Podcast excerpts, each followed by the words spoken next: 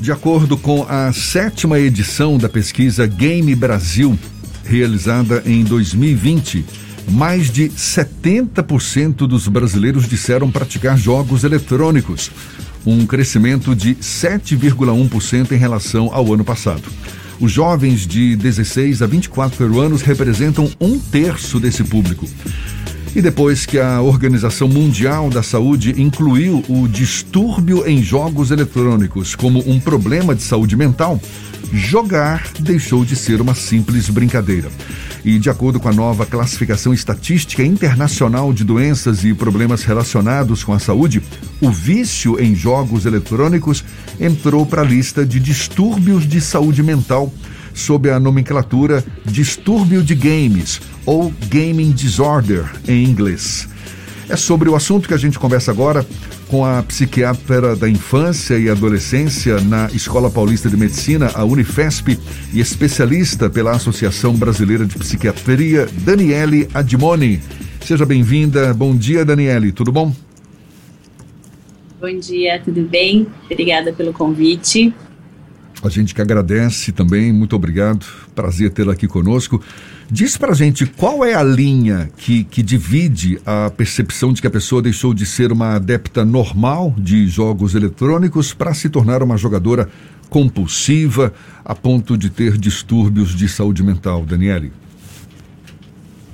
Acho que a principal coisa é deixar outras coisas para jogar. Então, o que a gente tem visto aqui é mais, muito mais comum em adolescente, né? Adolescente é muito mais impulsivo, adora coisas eletrônicas. Então, a partir do momento que o adolescente começa a deixar de estudar, deixar de se relacionar, de sair, de fazer esporte, de fazer outras coisas, a gente já precisa acender uma luzinha, né?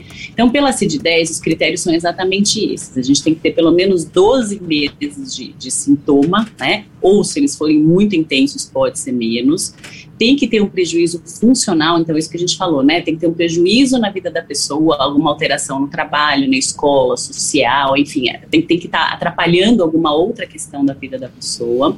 E o que acontece é o que a gente fala de uma escalada, né? Então a pessoa é, apesar de ser alertada, apesar de às vezes perceber que isso não está fazendo bem, ela simplesmente não consegue parar. Né? E ela começa a deixar de fazer outras coisas em função do jogo e cada vez mais ela despende mais tempo, cada vez mais ela despende mais dinheiro, cada vez mais ela deixa de fazer outras coisas. Realmente é um padrão de vício, né? Como a gente fala de uma substância, por exemplo, é o mesmo funcionamento para o jogo. Então, o mais importante é isso: quando a pessoa começa a deixar de fazer outras coisas e começa a entrar cada vez mais nessa situação, mais tempo, mais dinheiro, mais questão psíquica, daí é para a gente começar a ficar de olho, né, e começar a pensar que realmente está se instalando um transtorno mental.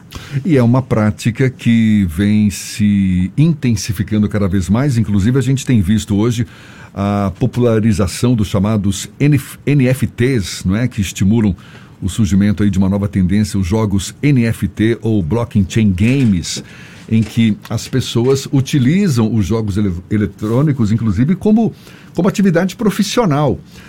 Como, como manter? Uh, eu fico imaginando pessoas que, que, que são adeptas, por exemplo, desses NFTs. Estão ali diariamente jogando para ganhar dinheiro, não é? Como, como lidar com essa situação, uma vez que é, passou a fazer parte do dia a dia, da, da, da própria atividade profissional, para que não se torne um distúrbio de saúde mental, Daniele? Então, de novo, acho que pensar isso como uma atividade profissional, né? Nós trabalhamos X horas por dia e depois a gente tem família, amigos, faz atividade física, come, dorme, né? Então, a pessoa que trabalha com isso também precisa entender ver isso como uma atividade pontual da vida dela e não que a vida dela gira em torno disso, que é o que acaba acontecendo no gaming disorder, né? Então, por exemplo, a pessoa para de dormir, a gente tem situações que as pessoas param de comer, a gente escuta muito isso nas famílias, né? É, a pessoa não quer parar de jogar para se alimentar, então ela vai comendo bolacha, vai comendo o que tiver lá perto, justamente para não ter que sair de frente do jogo. A gente tem até situações absurdas, tem um relato de caso de uma pessoa que ficou usando fralda para não precisar ir ao banheiro, né? E, e não parar de jogar. Então, realmente, assim, a gente está falando de situações extremas, mas quem é, ganha dinheiro com isso, quem trabalha com isso, e a gente tem visto isso realmente, né? A questão do game é muito importante na adolescência para os jovens. Hoje, inclusive, as pessoas têm procurado isso como trabalho, né? Eu tenho muitos pacientes que querem fazer programação, de jogos, querem trabalhar com isso, ok, contanto que isso seja visto como um trabalho prazeroso. Né? Então, de novo, isso é um pedaço da nossa vida. A nossa vida não pode girar em torno disso. Quando isso acontece, a gente já realmente precisa ficar alerta porque alguma coisa não está funcionando direito. A gente tem um debate na própria sociedade porque a emergência dos games eletrônicos, dos jogos eletrônicos, ela começa a partir da década de 80, vai evoluindo ao longo da década de 90 e aí a partir dos anos 2000 se consolida agora já nos anos de 2010, vira um mercado muito claro e até um mercado profissional, como a gente estava falando. E essa emergência e consolidação dos games gerou um debate sobre a influência e a ascendência desses jogos na vida de crianças e adolescentes, alguns desses que já chegaram à vida adulta. Como observar qual o momento em que o jogo por prazer pode se tornar um vício e esse vício se tornar um impeditivo de que a vida deve transcorrer normalmente, tendo o jogo como parte da vida e não como todo o contexto de uma vida. Eu acho que a primeira questão é essa, quando se perde o prazer, a gente escuta muito isso dos pacientes, né? Antes eu jogava porque eu gostava e de repente eu não consigo mais parar de jogar, eu não consigo pensar em outra coisa, outra situação que não seja jogar. Então aqui a gente já está falando de uma situação patológica, né? E aquilo que a gente falou no início, uma, uma, uma situação prazerosa, é igual fazer atividade física, é igual fazer qualquer atividade. Aquilo é um pedaço da sua vida e aquilo te traz prazer. Quando isso começa a dominar a sua vida, então você começa a dormir cada vez mais tarde, deixa de estudar, deixa de sair, deixa de sair do quarto. A gente escuta muito isso, né? A pessoa fica trancada no quarto, não quer mais se relacionar com ninguém, acha que os amigos virtuais são os amigos, vamos dizer assim, de verdade da vida, né? Ela, se desliga, ela vai se desligando aos pouquinhos do mundo, né? E isso a gente não pode fazer em nenhuma situação da nossa vida, nem com o nosso trabalho, nem com a nossa família. A gente tem que ter um pouquinho de cada coisa, né? Às vezes a gente tem que priorizar uma coisa ou outra, mas quando a gente começa a deixar as outras de lado, realmente a gente precisa ficar atento. A pessoa que está passando pelas, por essa situação, em geral, não tem essa crítica. Quem, quem começa a perceber é quem está de fora, a família, os pais. Às vezes a escola fala, olha, está começando a ir mal, não está entregando o trabalho, não apareceu no dia da prova, né? as pessoas no trabalho começam a reclamar.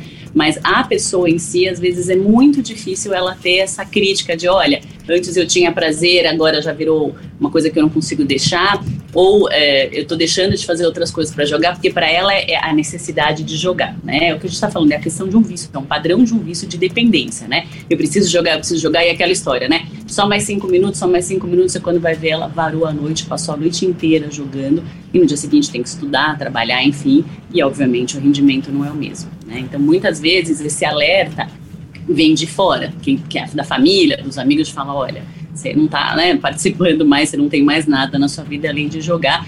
E aí é muito difícil, porque como um padrão de dependência, a pessoa fala, não, eu consigo parar, é que eu gosto de jogar, eu preciso jogar para relaxar, enfim, ela vai sempre achando desculpas para se manter nessa situação cada vez mais prejudicada. Existe tratamento e qual seria esse tratamento? Porque é uma dependência como outras dependências. E a abstinência, inclusive, pode gerar algum tipo de trauma nesse processo, né? Sim, então, o tratamento é o tratamento de, de uma dependência mesmo, né? É, então, a primeira coisa, a gente realmente orienta, né, de tentar jogar menos, de, enfim, né, fazer outras coisas, voltar a colocar outras coisas na vida. Então, precisa ter o horário de estudar, horário de trabalhar, horário de se relacionar, horário de atividade física, enfim, horário de sair de casa, porque a gente vê que as pessoas estão trancadas no quarto, né, acabam tomando sol, acabam, né, tendo uma vida muito pouco saudável. Quando isso não funciona, realmente é hora de procurar ajuda especializada de algum profissional de saúde mental e muitas vezes a gente precisa acabar medicando essas pessoas, porque a gente vê que é, começa a se instalar outros transtornos mentais ou alguns já tinham transtorno mental, né? Então, por exemplo, alguém que está deprimido e não quer se relacionar com as pessoas, encontra isso com uma fuga, né? Fico aqui enfiado no meu quarto, não preciso ver o que está acontecendo no mundo, não preciso me relacionar com ninguém. Então é muito comum as pessoas que sofrem do game disorder já terem um transtorno mental prévio, né? Que precisa ser tratado, que acaba piorando, ou o contrário, acabarem desenvolvendo um outro transtorno mental por conta disso, né? Não dorme direito, não come direito, não se relaciona, deixa de fazer outras coisas, então acaba desenvolvendo um transtorno mental associado ao gaming disorder, que agora já é conhecido como um transtorno mental, e daí a gente realmente precisa acabar medicando algumas vezes. Independentemente dessa ajuda profissional, Daniele, que recomendação você daria para família, para amigos que, que podem, de repente, ajudar essa pessoa que se deixou dominar pelos jogos, perdeu o convívio social, deixou de dormir para continuar jogando. É um papel importante esse também da família, dos amigos, das pessoas que estão próximas, não? Sem dúvida, é isso que a gente falou. Quem percebe é quem está de fora. A pessoa está naquela situação e acha que está tudo ótimo, né? Ela não, ela não vai se dando conta das perdas dela, mas quem está de fora realmente é a pressão. São as primeiras pessoas a perceber essa situação e são as pessoas que precisam alertar: olha, suas notas eram assim, estão assado, você já não sai mais do quarto, você não sai mais com a gente, você não convive mais com a gente, você come muito rápido, você dorme muito mal, enfim, de colocar dados de realidade para aquela pessoa, mas como eu disse, às vezes a situação já está num, numa fase que a pessoa fala, não, eu consigo, é só hoje que eu vou dormir mais tarde, é cinco minutinhos mais tarde, ou seja, a pessoa não percebe que ela está tão disfuncional mas quem está de fora já consegue ter esse olhar e é importantíssimo isso, né? Primeiro perceber, porque o que a gente vê é que muitas vezes o adolescente está lá no quarto e a família está achando que está ótimo, né? Assim, não está não tá fazendo confusão, não está causando, então tá, tá tudo bem, na verdade não está, né? Só vai descobrir depois, quando as notas pioram, quando acontece alguma coisa mais evidente. Então é importantíssimo a família se dar conta disso e realmente começar a apontar, né? Olha, estou vendo que você está deixando de fazer isso, está deixando de fazer assado, vamos, vamos tentar juntos fazer alguma coisa. Mas é o que eu falei, muitas vezes isso não funciona, né? Essa orientação, essa tentativa de mudança, e aí realmente precisa procurar um profissional de saúde mental.